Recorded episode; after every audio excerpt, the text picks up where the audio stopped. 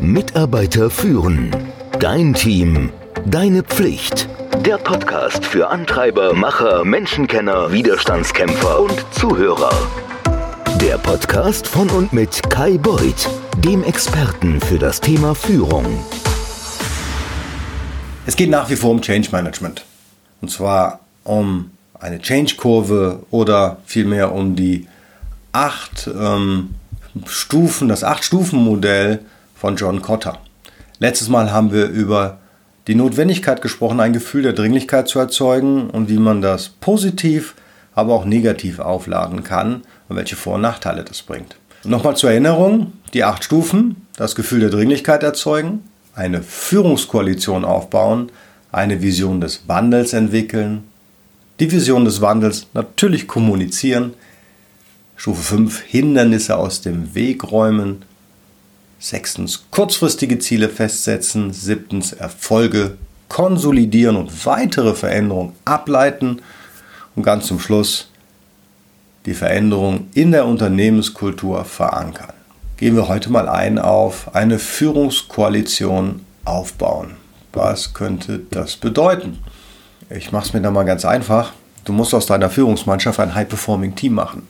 Alleine das wäre schon eine Podcast-Serie. Aber wie macht man denn ein High-Performing-Team? Oder lass uns mal darüber sprechen, was zeichnet das denn aus? Was müssen deine Führungskräfte, wenn sie den Change-Management-Prozess erfolgreich mit dir gemeinsam gestalten und umsetzen wollen, eigentlich für Qualitäten mitbringen? Was muss das Team können? Also erstens, die brauchen ein einheitliches Ziel. Du musst die auf das Ziel einschwören. Die haben alle die persönliche Leidenschaft für ein gemeinsames Ziel. Das schweißt die zusammen und das gibt ihnen Orientierung.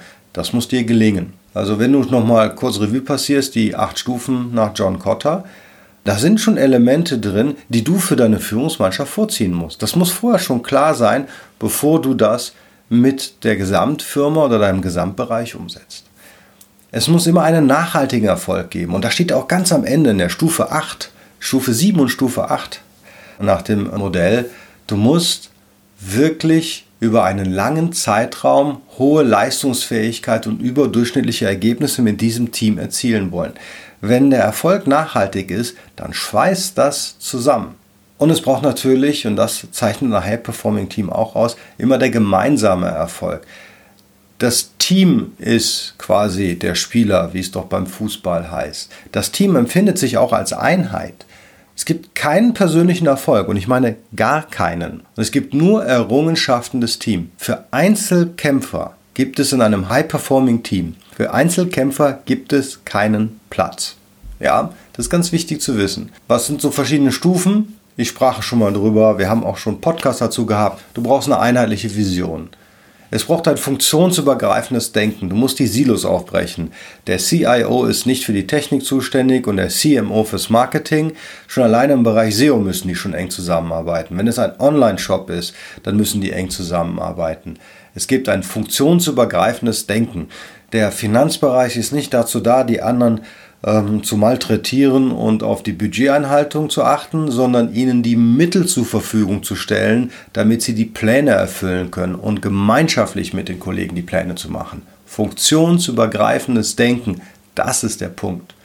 Ja, es braucht Prinzipien und Werte der Zusammenarbeit. Über Werte habe ich mich ja schon hinlänglich ausgelassen. Die Werte, die sind halt die Steuerung für deinen Motor. Die Prinzipien, die brauchst du, damit jeder weiß, um was es geht.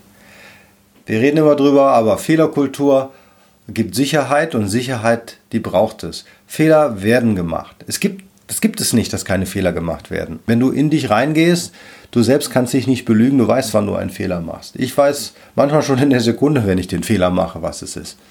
Was für einen Fehler ich gemacht habe.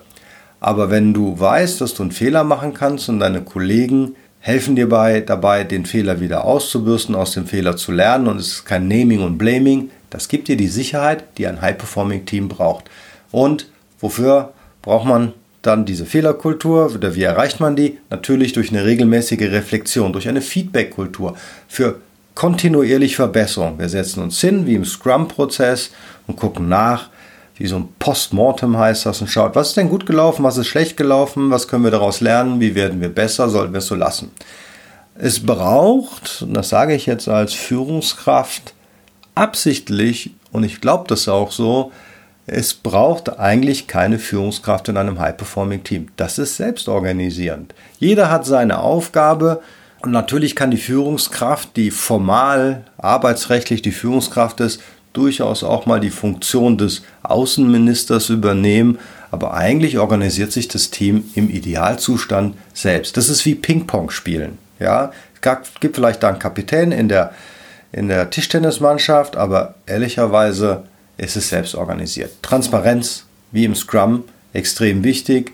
Und da gibt es kein Bullshitting. Alles liegt immer auf dem Tisch. Ich habe mir mit meinem Kollegen, in dem ich schon mal ein wirklich gutes High-Performing-Team geformt habe, wir haben uns wirklich alles gesagt. Das war manchmal auch sehr schmerzhaft und sehr unangenehm, aber das hat uns extrem weitergebracht, weil wir natürlich auch die Fehlerkultur hatten und haben uns auch vertraut. Und Vertrauen ist die Basis. Es braucht Zeit und Raum. Gras wächst nicht schneller, wenn man daran zieht. Also ein High-Performing-Team geht nicht in einer Woche. Alle müssen sich entwickeln können, man muss sich darauf einlassen. Und wenn du das alles hinbekommen hast, dann hast du ein High-Performing-Team. Wie macht man das jetzt? Viel reden, viel mieten, intensiv mieten. Vielleicht nicht viel, intensiv mieten. Ich bin tatsächlich alle vier bis sechs Wochen mit dem gesamten Führungsmannschaft in allen Change-Prozenten Offsite gegangen. Immer separat. Dort haben wir, haben wir Teambuildings gemacht. Wir haben nicht nur über Inhalte gesprochen, wir haben Teambuildings gemacht. Wir haben vertrauensgenerierende Maßnahmen gemacht. Wir sind über unsere Grenze hinausgegangen. Natürlich haben wir auch inhaltliche Dinge besprochen, weil wie willst du eine Vision und Werte entwickeln, wenn du darüber nicht sprichst? Aber das ist einfach der Kern, den du dafür brauchst. Und dann hast du nach Kotta eine Führungskoalition aufgebaut, die die gesamte Firma repräsentiert. Und das ist nichts anderes als ein High-Performing-Team aufbauen. Das brauchst du so oder so, aber in einem Change-Prozess, ist das eine absolute Bedingung. Ohne das geht es nicht.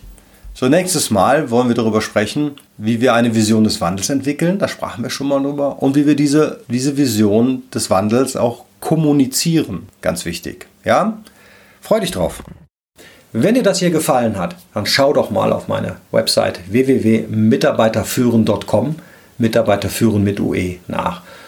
Dort findest du das immer noch mal zum Nachlesen als Blogbeitrag und darüber hinaus natürlich regelmäßig kostenlose Trainings, auch Videotrainings zu Führungsthemen. Das könnte vielleicht ganz spannend sein für dich, oder? Danke. Mitarbeiter führen. Dein Team. Deine Pflicht. Der Podcast für Antreiber, Macher, Menschenkenner, Widerstandskämpfer und Zuhörer. Der Podcast von und mit Kai Beuth, dem Experten für das Thema Führung.